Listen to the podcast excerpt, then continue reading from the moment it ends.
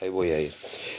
Bueno, Shalom Igal, ¿qué tal? ¿Cómo estás? La verdad que quiero darte las gracias que, que puedas eh, tomarte un tiempo para, para atendernos. Siempre es grato hacerlo. Eh, y Con mucho gusto, lo- como siempre. gracias. Y, y sabemos que siempre te encontramos en un lugar, en un lugar neurálgico y con una mirada siempre eh, muy particular que, que nos ayuda a, a ver y a entender eh, la realidad de una manera este, bien precisa. Así que por eso la verdad que te estábamos molestando.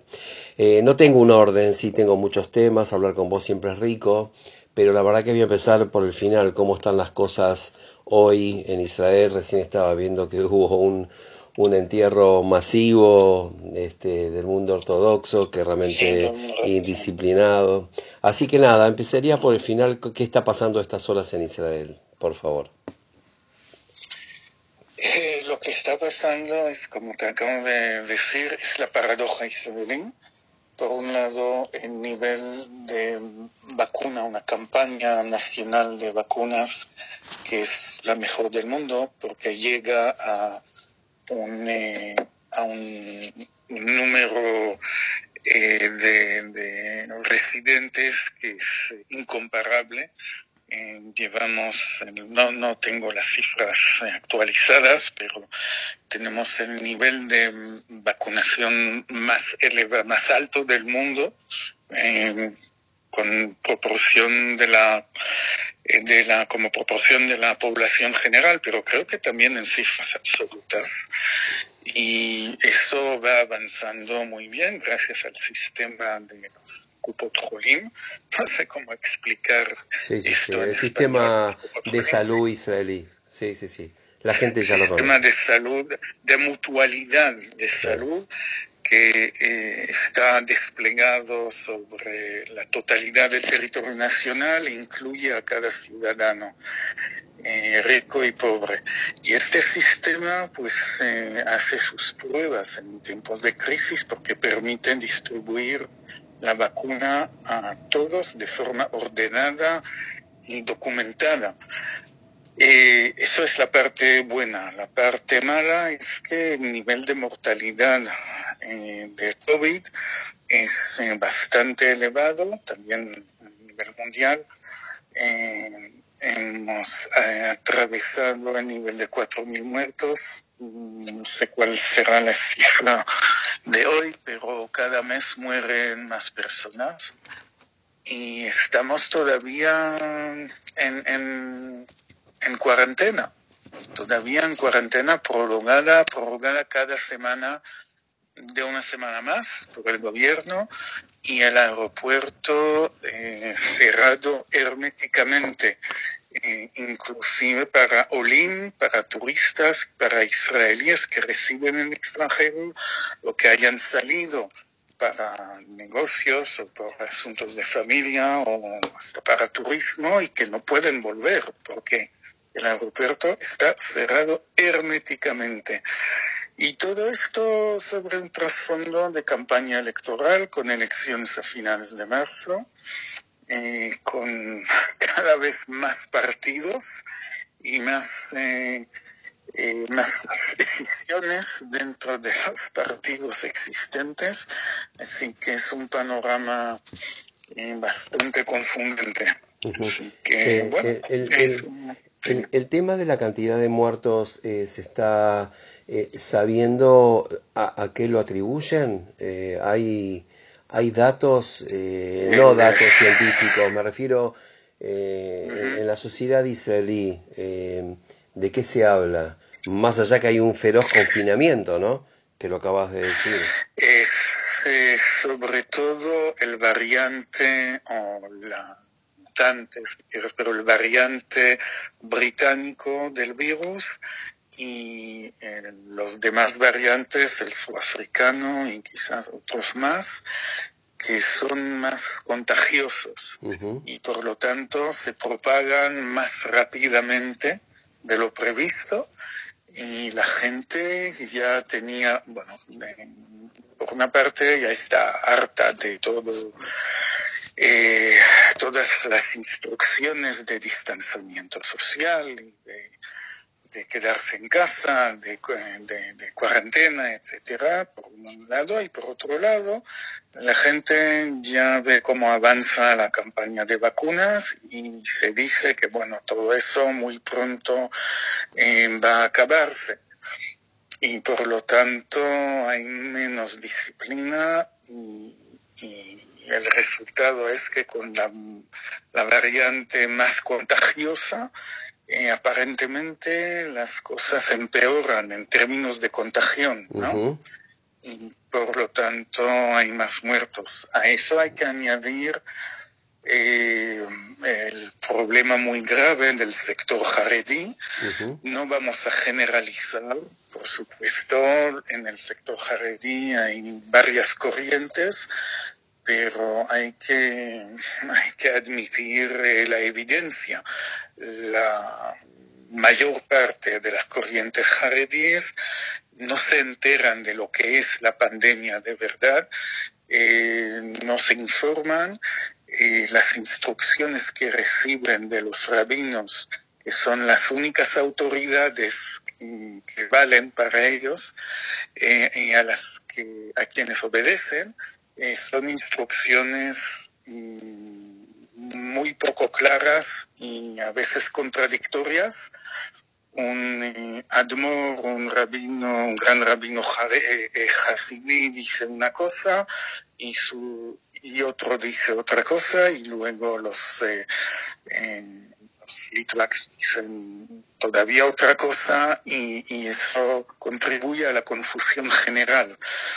Y con, con eso hay los sectores, también los sectores más extremistas que no reconocen la autoridad del Estado se permiten eh, se permiten pues eh, actos de violencia contra la policía que vienen a imponer las consignas del gobierno y la, bueno, imponer la ley, ¿no? que, exige eh, quedarse en casa, cerrar instituciones, etcétera, etcétera. Y estas, estos incidentes violentos, pues se reflejan en la imagen que tiene el resto de la sociedad de los jaredín y, bueno, resulta una tensión eh, muy, muy grave entre los jaredín, el Estado y, la sociedad israelí en general. Eh, antes que nada estoy por las dudas si vamos a difundir el audio, que no estoy seguro, estamos hablando con Igal Palmor, yo soy Daniel Berliner. Eh, Igal, quería agregar, tengo muchísimos temas que vamos a abordar, pero quería preguntarte qué está pasando con la educación. Eh, te cuento, aquí están intentando retomar después de un año desde que empezó la pandemia, el día 17 de febrero, eh, reiniciar las clases. No hubo presencialidad, fue, fue muy duro acá. Eh, mucho se está hablando acá de la cápsula, digamos, famosa, que Israel sí tuvo alguna experiencia en ese sentido. Así que quería preguntarte en qué anda la educación y cómo funcionó en su momento esta cuestión de las cápsulas para que los niños o los jóvenes eh, no estén todos juntos y se pueda lograr una, una educación presencial, ¿no? Sí, eh, desde el principio el concepto era que educación presencial podría ser peligrosa y la contagión eh, podría pasar por los eh, más jóvenes a los adultos en casa. Así que se cerraron todas las instituciones educativas, los colegios, todo, inclusive la educación especial, las instituciones de educación especial. Eh, luego, el Ministerio de Educación pretendió que los niños digamos, los individuos de baja edad em, son menos susceptibles de ser infectados o de ser contagiosos. No sé sobre qué se apoyó este juicio, pero intentaron abrir las escuelas eh, y, restablecer la educación por cápsulas. Ahora, lo de las cápsulas, las cápsulas funcionó bastante bien, pero funciona bien en entornos eh, ricos o de, de, clase media, pero no funciona bien en entornos más desfavorecidos, donde las escuelas tienen menos posibilidades de repartir las horas de educación de, donde las horas eh, en las que se imparten las clases, eh, tienen menos posibilidades los propios niños de asistir a las clases, de atender las clases. No, no, no termino de entender, perdón, eh, me interesa mucho. ¿Por qué es la diferencia según la clase social? No lo entiendo. En, vamos a decirlo así, en escuela, en, en barrios o en entornos más desfavorecidos, sí. eh, existe eh, desde el principio un problema de atendencia, ¿no? En los niños no, eh, no atienden la clase todos los días de forma ordenada, sino que tienen problemas en casa, a veces vienen o vienen. Eh, hay que investir mucho más esfuerzos en crear un lazo, un compromiso entre el, el estudiante y la institución educativa. O sea, espera, espera, espera, espera. El que tiene menos recursos, perdón que te interrumpa, discúlpame por favor. El que tiene menos recursos le cuesta más retomar eh, la presencia eh, en el aula. Esto estás diciendo, porque la perdió. Eh, les cuesta, les cuesta más eh, aumentar la disciplina de clase que, que, implica el sistema de cápsulas, porque eso significa que el horario, el horario cambia. No es como antes, eh, te esperan todos los días a las 8 en, en la clase y a las 2 te vas a casa. Uh -huh. ¿no? Es el mismo horario y con eso puedes jugar, atiendes o no atiendes, y, y son las horas en las que los padres están uh, trabajo, están fuera de casa, no te controlan.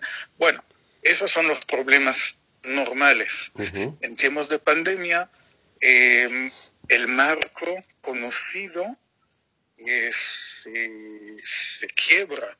No es el mismo marco. El horario es más difícil en controlar.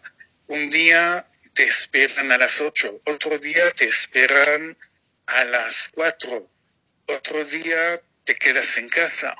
Es complicado y para los niños que menos tienen apoyo en casa, menos tienen presencia parental, menos disciplina tienen, todo eso es muy difícil, eh, es muy difícil no solo entender, pero también manejar. Muy difícil. Necesitan un, eh, yo diría, un, un, alguien que les apadrine uh -huh. en cada momento. Y eso es imposible porque los profesores tienen 40 niños en cada clase, 30, 40 niños en cada clase. No pueden apadrinar a cada niño individualmente y seguir todos los días el horario individual de cada, de cada niño. En tiempos normales, a las 8 se supone que los 30 o 40 eh, niños se presentan en clase, ¿no? Y si falta uno, dos o tres, eso se nota inmediatamente. En tiempos de cápsula, eh, la cosa es más confusa. Qué bárbaro.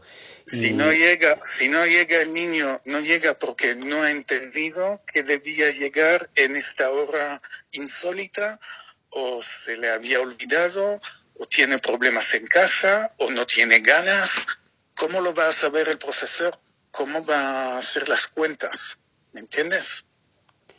¿Y cómo ustedes, eh, eh, Israel en este momento obviamente que está confinado, pero cómo terminó el ciclo escolar antes de, de este gran corte? y cómo... Pero espera, al final, al final decidieron cerrar las escuelas totalmente porque entienden que la contagión pasa también por los niños eh, y si no manifiestan síntomas bueno, también eso da igual, porque pueden, pueden ser no menos contagiosos, ¿no? Así que eh, mantienen a los niños en casa y se les exige seguir los cursos por, por Zoom. Y eso es aún más difícil para los más desfavorecidos, porque necesitas, necesitas una infraestructura tecnológica en casa para eso. Necesitas el ordenador. Eh, necesitas eh, eh, la conexión la conexión por wifi o, o, por no sé para más de un niño simultáneamente si hay dos o tres eh, niños en, edad escolar en casa cómo van a seguir sus clases al mismo tiempo si no tienen cada uno su propio ordenador y una conexión suficientemente eh, fuerte. Y, para sostener tres conexiones. Claro. Así que esto está creando en, en durante el confinamiento, los profesores eh, dicen, se quejan de, de perder 30% de los, eh, de los alumnos. ¿Y, ¿Y vos qué pensás de esto, Igal? Mira, yo no tengo opinión personal porque no sé, yo creo que opinión personal solo, solo se puede tener cuando uno tiene otra solución válida. Yo no sé cómo se debe manejar esto de, de, de, la educación. Está claro que no funciona en, el sistema ahora y los niños se pierden, los alumnos se pierden, se han perdido ya un año escolar y a lo mejor van a perder otro más. Eh, ahora bien, eh, pretender que, que, a los niños no les afecta el COVID y pueden atender la escuela de forma casi normal y no perderse el año escolar, eso tampoco funciona porque eh, sí, el COVID afecta a los, eh, a los niños, a los menores, los afecta y afecta a su, entorno familiar y eso tampoco es una solución. Ignorar la pandemia tampoco es una solución. Eh, no sé, no sé. Yo, yo me, me, eh, me, consta de que en distintos países hay distintas respuestas eh, a esta problemática de, de, la educación y creo que solo sabremos cuál es la solución más adecuada al pasar dos, tres o cuatro años cuando podamos ya concluir el, el episodio de la pandemia y, tener resultados concretos en varios países, concretos y comparables. Y entonces sacar conclusiones, cuál ha sido la, la, la mejor solución. Uh -huh. Pero ahora estamos todos en ello, e intentando, intentando buscar soluciones en tiempo real. Y eh, la verdad es que todo parece mal. Eh, Igal, obviamente que la frutilla del postre va a ser hablar de Alía, pero antes quiero uh -huh. mencionar algo que, que, dijiste al pasar, no tan al pasar, sino que es el tema político. Eh, uh -huh. eh, medio así en bruto se dice que por cada hombre sano es un voto, esto se ha escuchado en Israel, a favor del candidato. Eh, creo que todos los líderes políticos están lidiando con la pandemia y sus futuros y presentes políticos tienen que ver con esto. Eh, uh -huh. Obviamente que quiero retomar y, y qué pensás justamente sobre esto. ¿Sobre qué concretamente? Concretamente es eh, cuánto repercute en la realidad, la realidad en, en un primer ministro, en un presidente, Ah, eh, la realidad sanitaria. Totalmente. Sí, sí. Eh, bueno, pues esto tampoco está muy claro, ¿no? Los sondeos eh, no indican una relación directa de la situación sanitaria eh, y, entre la, la, situación sanitaria y el voto presumido. Ajá. Eh, que, que pensaba Netanyahu, que sí, ¿eh? Pensaba que sí. No, que Netanyahu encabece las encuestas, pues sí, mm, pero eso también fue el caso eh, antes de la pandemia, eh, que mm, acusa una baja de, intenciones de voto, pues sí, pero podría ser atribuido a varios factores. Eh, tampoco es una baja tan dramática.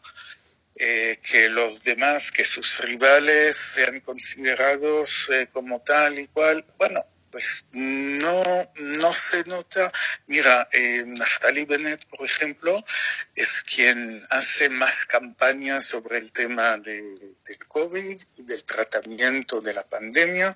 Ha escrito un libro, tiene una, una, eh, no una ideología, pero una eh, como un plan eh, armado un plan general nacional eh, que, ha propuesto en su libro.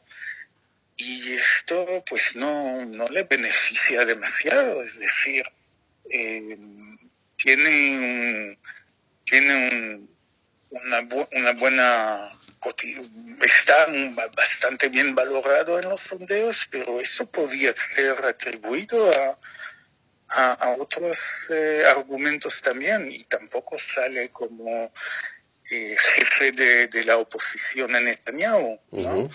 Eh, así que la verdad es que lo que aparece como, como motivo eh, más influyente en las intenciones de voto en este momento es pues la, eh, la, evaluación de cada elector de la situación política en general.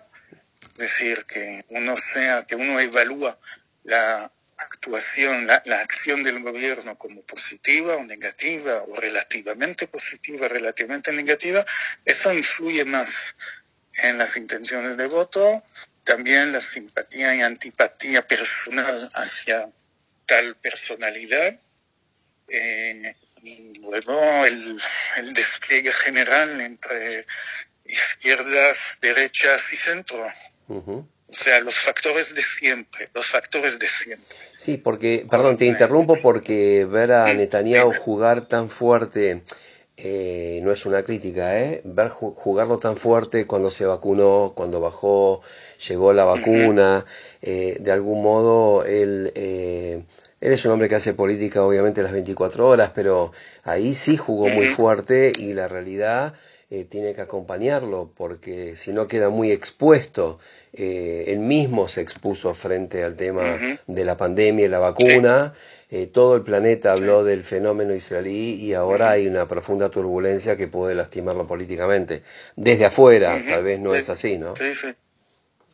No, es, es así. Intenta jugar la no, está, está jugando mucho con lo de la vacuna, pero no se nota que esto le beneficia de forma especial, es decir, tiene el mismo apoyo que tenía antes eh, y tiene la misma oposición que tenía antes. Bien. Que aunque se nota también entre la oposición a Netanyahu que hay gente, te hablo de electores, pero también de líderes políticos, que le conceden eh, su, éxito en obtener eh, la vacuna, pero que al mismo tiempo dicen que solo ha hecho, ha cumplido su deber de primer ministro y, bueno, y luego cada uno con los demás argumentos políticos que le pertenecen, ¿no? que le corresponden. Y bueno, y lo, lo, más curioso, la verdad es que lo más curioso en esta campaña es eh, la, eh, ¿cómo dices en castellano? Outreach. ¿Existe una palabra? Porque en, hebreo no existe. Outreach. No lo sé. Eh, Netanyahu está haciendo campaña en en, el sector árabe como nunca. ¿Sabes? Está visitando aldeas y ciudades árabes, está hablando directamente con, con, con el público árabe en Nazaret y en las aldeas beduinas del sur y, por todas partes. Tiene un, eh, eh, tiene un mensaje muy claro dirigido hacia el público árabe en Israel y se dirige directamente a ellos eh, aprovechándose los medios de comunicación en lengua árabe de Israel y con mensajes claro, electorales, pero mensajes y discurso eh, que, que, tienen como objetivo claro el electorado árabe. Y eso no lo ha hecho nunca. Claramente el, la, población, la, población árabe fue debida y es debidamente vacunada también. Eh, como, como los demás israelíes, sí. Lo tienen a su disposición, por supuesto. Aunque Mm, bueno, parece, según la prensa, que acuden menos a los centros de vacunación porque son más sospechosos. Eh, lo mismo que lo mismo que muchos jaredín. Eh, por otra parte, que también son más sospechosos, tienen menos confianza en lo que dice el gobierno, eh, pero en general sí están claro que tienen a su disposición las mismas vacunas, por supuesto. Bien, bien. Igal, em, dos temas finales, eh, el mundo judío y la alia. Eh, siempre digo que estás en un mirador eh, muy especial, es como si fuese una torre de, control de un aeropuerto que te permite a vos y a tu institución poder ver el mundo judío de un modo que no todos podemos hacerlo. Eh, qué están observando en los últimos tiempos y particularmente en estos momentos y después sí hablaremos de lo que es la LIA. En el mundo judío, pues mira, eh, lo mismo que al principio de, de la pandemia, no ha cambiado mucho, es decir, em, desafortunadamente em, problemas con las autoridades y con el respecto a las instrucciones del gobierno en ciudades, en comunidades jaredín, eh, en Brooklyn, por ejemplo, en eh, Antwerp también, donde donde se publicó la advertencia del, eh, del, alcalde de la ciudad, que es también el líder del partido eh, flamenco nacional, pero bueno, eh, sí que en, en Londres también, también he visto esto en, en la prensa judía inglesa los mismos problemas de indisciplina y de desafío a, la, a las instrucciones estatales. Eh, lo vemos en, en, todas estas concentraciones de población jaredí, mientras en el resto del mundo judío, pues sobreviviendo económicamente como el resto de la población, eh, sufriendo lo mismo eh, de los mismos efectos y en general asistiendo en muchos países occidentales a un nuevo tipo de antisemitismo que adopta los temas de la pandemia. Es decir, si los antisemitas de antes de la pandemia pensaban que los judíos controlan las finanzas mundiales, ahora difunden mentiras sobre el control judío de los sistemas de salud pública y de farmacéutica mundial y los judíos van a beneficiar económicamente de, la pandemia, de la vacuna, de la medicina, etcétera, etcétera. Las mismas teorías eh, conspiracionistas pero adaptadas a los eh, tiempos de pandemia, ¿entiendes? Eh, no sabemos ni cuando se van a levantar las cuarentenas y los confinamientos, eh, esto se va a traducir por más violencia física. No se sabe porque ahora está todo contenido, ¿no? por, justamente por el confinamiento. No sabemos si esta ola de, de odio, de odio virtual se va a limitar mm, a, los a, los grupos de, discusión en Internet o a las redes sociales, o si se va a traducir en, auténtica violencia callejera. Em, te, recuerdo que justo antes de estallar la pandemia hemos asistido a dos atentados sin precedentes el primer, el atentado, la masacre en la sinagoga de Pittsburgh, en Estados Unidos. Me acuerdo. Y el intento, ¿te acuerdas? Sí, sí, sí. Sí, y en Alemania, en la ciudad de Halle, un intento de, masacre en la sinagoga, eh, prevenido, y, un intento que se acabó por eh, por el asesinato de dos eh, transeúntes, pero el terrorista pretendió eh, penetrar en la sinagoga en el día de Kippur. Y ya sabemos lo que podía haber pasado, ¿no? Nos, lo imaginamos.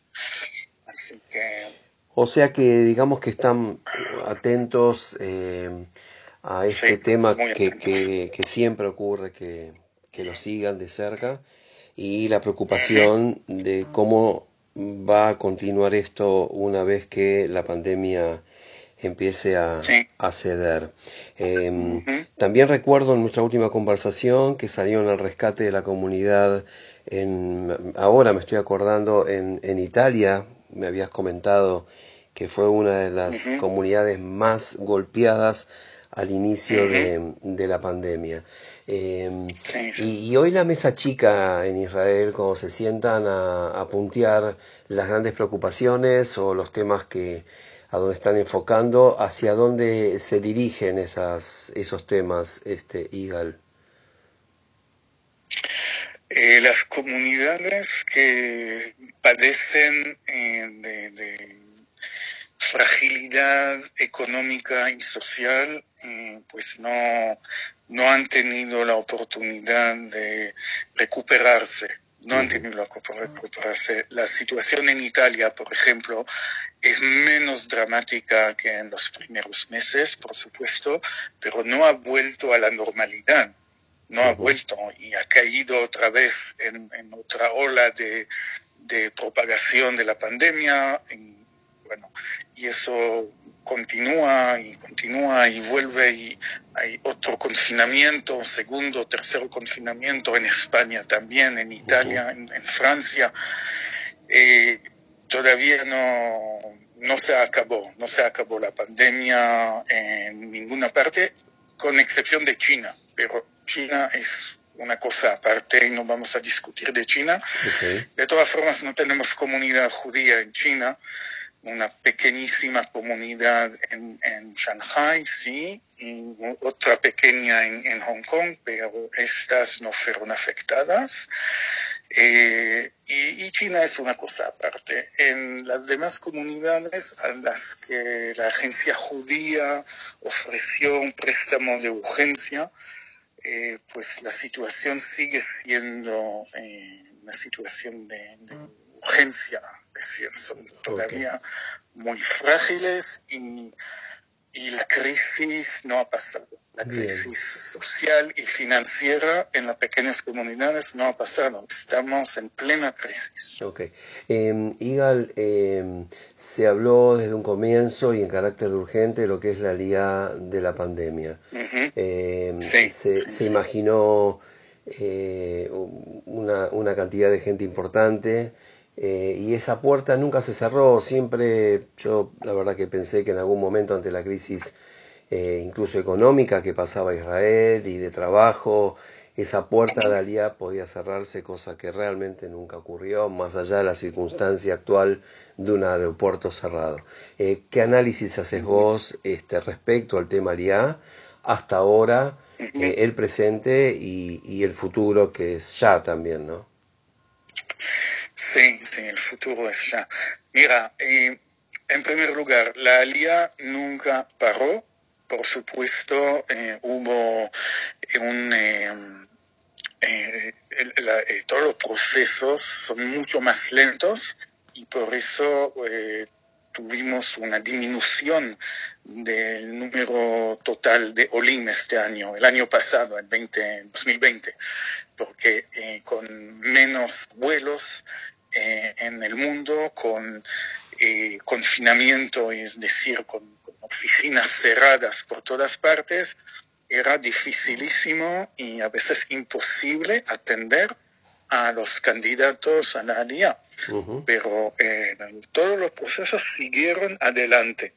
Y lo único que podíamos eh, decir a los candidatos de ALIA era tener paciencia porque todo sigue adelante, aunque claro, más lentamente. Ahora, por primera vez, el aeropuerto Ben Gurion eh, cierra sus puertas de forma hermética. Esto es sin precedentes. No es debido a la situación económica ni a ningún fallo tecnológico, únicamente a la situación sanitaria, porque se ha constatado que la llegada desde el extranjero tanto de israelíes como de, extranjeros, de no israelíes, que puede ser, puede ser olim o pueden ser eh, eh, hombres de negocio o, turistas o que sea. Pero cuando llegan del extranjero no se pueden controlar eh, el nivel de contaminación, de contagión de quienes llegan, ni de los israelíes, ni de los extranjeros.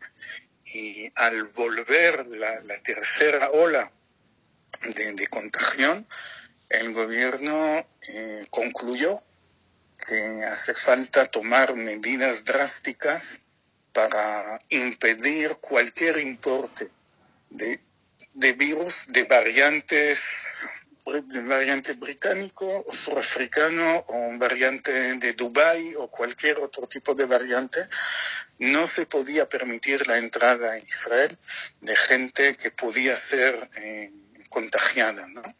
Y por lo tanto decidieron tomar esta medida sin precedente que la verdad es que es trágica para mucha gente, tanto para Olin, que ya han preparado su vuelo, y, deben, deben esperar un, periodo indeterminado antes de poder tomar el vuelo y, llegar a Israel.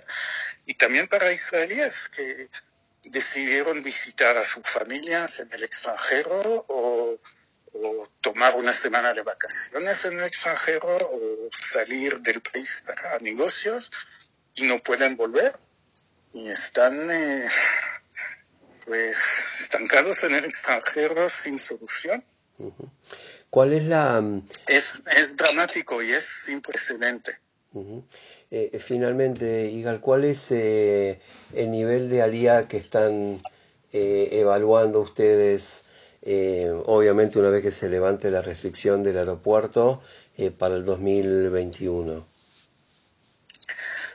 Mira, juzgando los, los las peticiones de, de, candidaturas, pues va a haber una ola de alía, quizá 50% o hacia el doble del año pasado.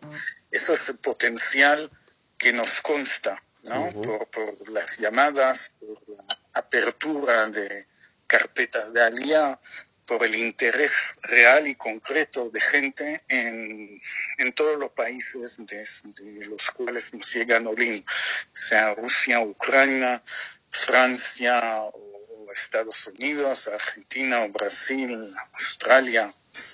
¿Cuál es el número? ¿Cuál es el número? ¿Cuál es el número del 50% más eh, para quienes no conocemos? ¿De qué estamos hablando? El año pasado, en 2020, eh, la cifra total eh, es de 21.000 olim. Ajá. Así que podemos, si, bueno, si no hay, si no pasa algo imprevisto, ¿no? Eh, podemos esperar unos 30 mil. O si, si todo, si, si ya no hay restricciones algunas, eh, quizás hasta 40 mil. Bien.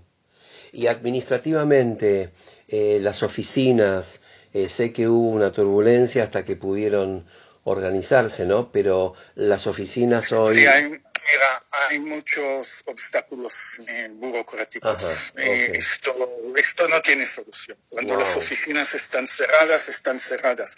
Cuando están cerradas en Argentina o están cerradas en Estados Unidos o en Israel, ¿qué le vas a hacer? Están cerradas. El confinamiento y, y eso pues es la realidad, es, es la realidad y, la gente tiene que entenderlo. No es nada, hemos, hemos escuchado a muchos Olim quejarse como si eh, Israel no quería llevar Olim de Argentina o de Estados Unidos o de India eh, porque no les gusta que lleguen, pero todo eso es tontería. Hay un problema, existen problemas eh, objetivos que todo el mundo puede conocer. Con oficinas cerradas, pues no puedes tramitar el caso, ¿no? O sea que cuando hablamos de 30, cuando hablamos de 30 a 40 mil OLIM, estamos hablando dentro de las restricciones, si no, sería mucho más holgado el número. Claro, claro, claro, claro. claro. ¿Qué crees que dice el Ministerio de Interior en Israel o la agencia judía? Si todo está cerrado, ¿cómo van a tramitar los casos? Eh, yo estoy observando, no sé. Vuelva, sí, perdón, y cuando vuelva, discúlpame. No, no, y cuando vuelvan, cuando vuelvan al despacho para trabajar, ¿qué van a encontrar? Un atasco, ¿no? Claro. Y, eso no está dirigido eh, contra nadie, contra nadie. Es la realidad y, y hay que aceptarla y trabajar con ella, lo cual significa más paciencia y más eh, bueno, más paciencia. El, presidente de la SOGNUT, o sea, la autoridad máxima, obviamente que, estamos en una situación de, emergencia permanente, eh, siguiendo lo que está pasando en todo el mundo. Esto lo descuento, ¿no es así? Claro, está claro, está claro. Y está, está intentando coordinar lo máximo con el Ministerio de Interior para poder eh, eh, simplificar las, los trámites burocráticos. Bien. Eh, eh, que, por ejemplo, entrevistas, te, voy a decir una cosa concreta. A ver. Entrevistas de candidatos si tú quieres hacer alía, al final, después de haber sometido todos los documentos, te van a invitar a una entrevista presencial, ¿no? Sin la entrevista presencial no puede no se puede someter la, carpeta al Ministerio de Interior. En tiempos de COVID esto no se puede hacer. Y entonces el Ministerio de Interior acepta que las entrevistas personales se hagan por Zoom o Skype de manera virtual. ¿Eso, tiene que, ver, ¿Eso tiene que ver con un tema de seguridad, Igal? Eh, seguridad sanitaria porque no ya no puedes exigirle al consejero. No, no, no, no, me refiero que la entrevista física presencial tiene que ver con un tema de seguridad. Eh, entre otros eh, entre otras consideraciones porque el consejero de Alía debe recomendar al Ministerio de, de, Interior la candidatura de cada individuo y no la, la recomendación no va a tener credibilidad si nunca ha encontrado el individuo en persona, ¿no? En vivo. Claro.